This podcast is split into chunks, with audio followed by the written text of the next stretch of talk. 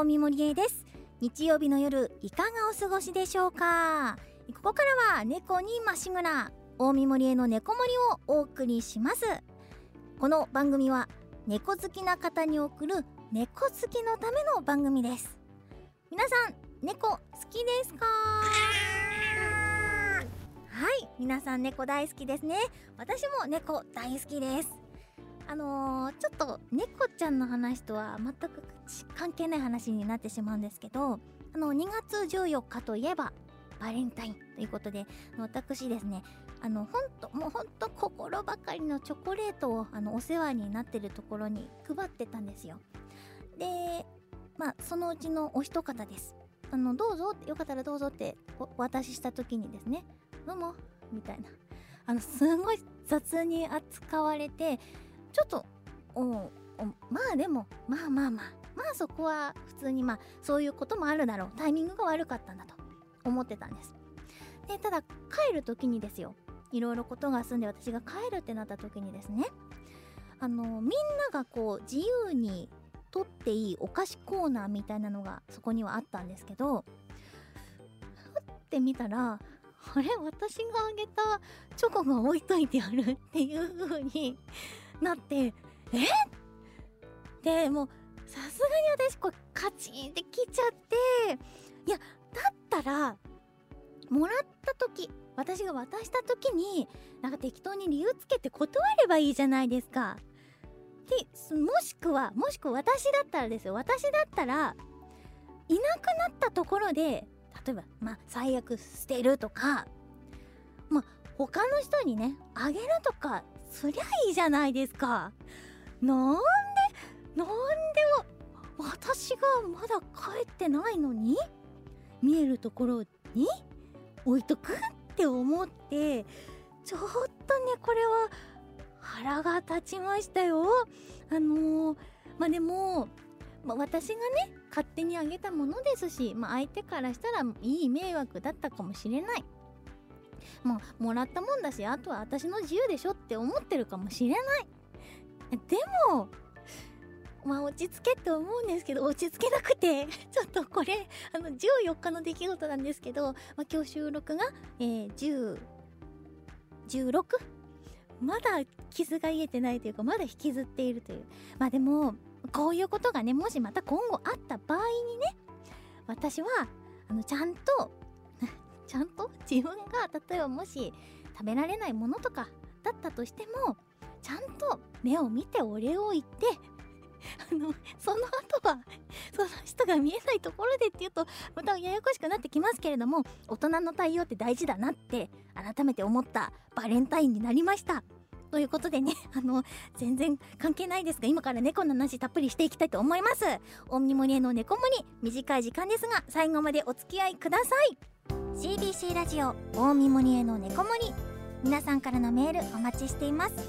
メールは猫森のホームページにあるメールフォームから。CBC ラジオから大見森への猫森お送りしています。いつも最初のコーナーは今週の猫トピをお送りしていますが今週はこれまでに番組にいただいたお便りを時間の限りご紹介する猫メールスペシャルです。ということで早速紹介させてください。え岐阜県ピアノ猫さんから娘がカルディの猫の日バッグプレミアム当たりましたといただきました。いやおめでとうございます。おめでとうございます。いやね私すっかり忘れてたんでそれこそね、バレンタインにあんなことがあって、あの、すっかりその、あ、カルディに申し込んだこと忘れてたってなって、先ほどサイトを開きました。で、あの、抽選結構したんですけど、すごいです。見事に落選っていうね。いや、本当に、正直、あ、もう当たるもんだと思っちゃってて、また、確かに、あの、落選する方もいらしちらほらいらっしゃいましたって言いましたけど、まさか自分がそこに該当しちゃうなんてって思って。いや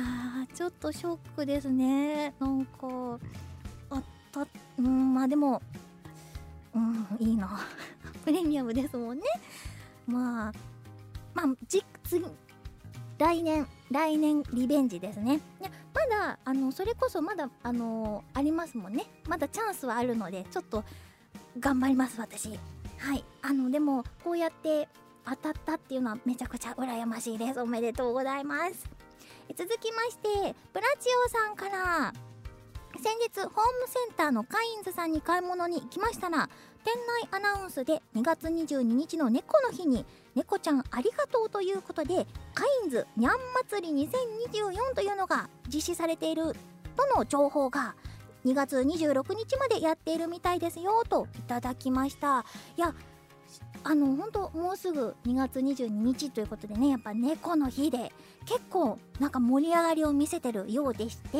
ていうのがですねあのこんなお便りもいただいておりまして愛知県のドラ猫さんから、えー、13日からファミマでファミリーニャート大作戦というのをやっていて猫をあしらったパンやスイーツ雑貨などいろいろ売っていてどれも欲しくなってしまいます。だったり同じくですねえっとラミアスさんから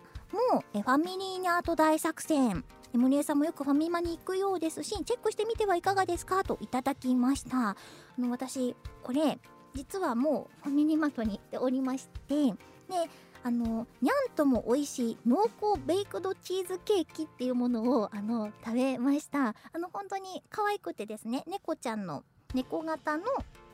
猫のお顔お顔の形のベイクドチーズケーキだったんですけどすごい美味しかったです。そしてあのそのパッケージの猫ちゃんが結構いろんな種類があってそれこそあの私はあこの子いいなと思ったことをいいなと思った子のパッケージを買ったんですけどで美味しかったですし可愛かったですし皆さんもね是非ねあのファミリーマートだったりそれこそさっき教えてくださったカインズだったりいろんなところで猫の日のイベントやってるみたいなので是非ねあの探してみると言いますかあのチェックしてみていただけたらなと思います。なんか私は気になったのがですねそれこそファミリーマートさんで2月20日から数量限定の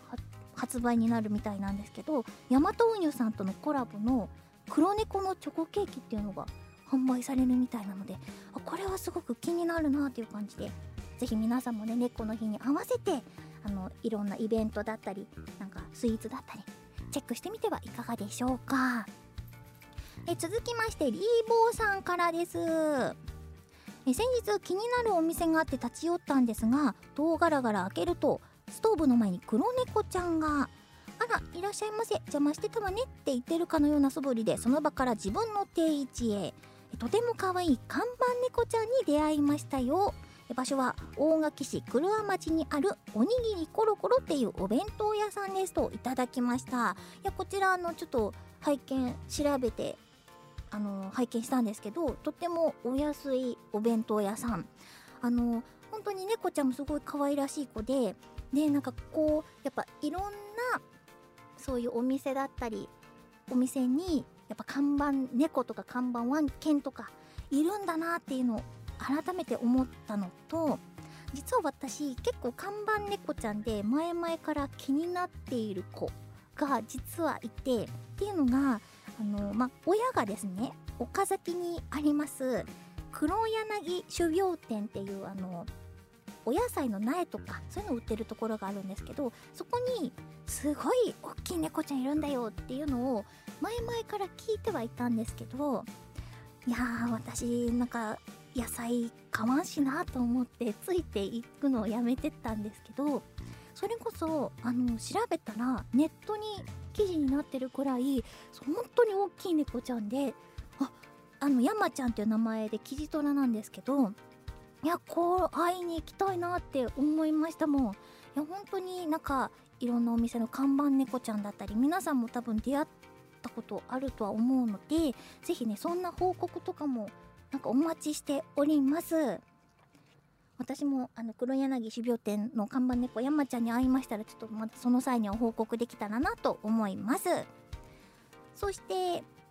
岡崎市ペイちゃんさんからです。車を運転している時に前の車に家に猫がいますというステッカーを貼っているのを時々見るんです。最近まではだから何？と思っていたのですがとあるラジオ番組でそれが取り上げられていてそれに対してリスナーさんが一人暮らしや出張が多い人用に万が一その人に何かあった時に猫のことをよろしくという意味で貼っていることが分かったんです。えー、なるほど。粋なステッカーだなと思いましたといただきました。いや確かに私はその、まあ、家族だから猫ちゃんを一人にすることはほぼほぼないのであなるほど。なとやっぱり一人暮らしの方にとってはやっぱり一人にさせちゃう猫ちゃんを。って思うとそういう意思表示といいますか周りに知らせるっていう面ではすごいこういうステッカーがあるのはナイスアイディアなんじゃないかなっていうふうに思いました。あのぜひねあのやっぱ知らないとわからないっていうのはまあ当たり前ですけどね。やっぱ知ってもらうっていうのも大事なことなのかなと思いました。ということでこんな感じで月に1回くらいのペースで猫メールスペシャルやっていきたいと思います。皆さんからの猫メールお待ちしています。CBC ラジオ大見森への猫森皆さん今日の放送いかがでしたでしょうか？この番組では皆さんから猫にまつわるお便りお待ちしています。うちの自慢の猫猫あるある。猫についての疑問質問などなど猫についてなら何でも OK です。メールは大見森への猫森ホームページにあるメールフォームから。X 旧 Twitter はハッシュタグ猫森をつけて投稿してください。猫森はカタカナでお願いします。そして猫森ですがポッドキャストでも無料で配信しています。過去の放送も配信していますのでぜひ聞いてみてください。バレンタインやっぱりチョコは好きな人にあげましょう。大見森への猫森お相手は大見森江でした。それでは皆さんまた来週。この時間に CBC ラジオでお待ちしています。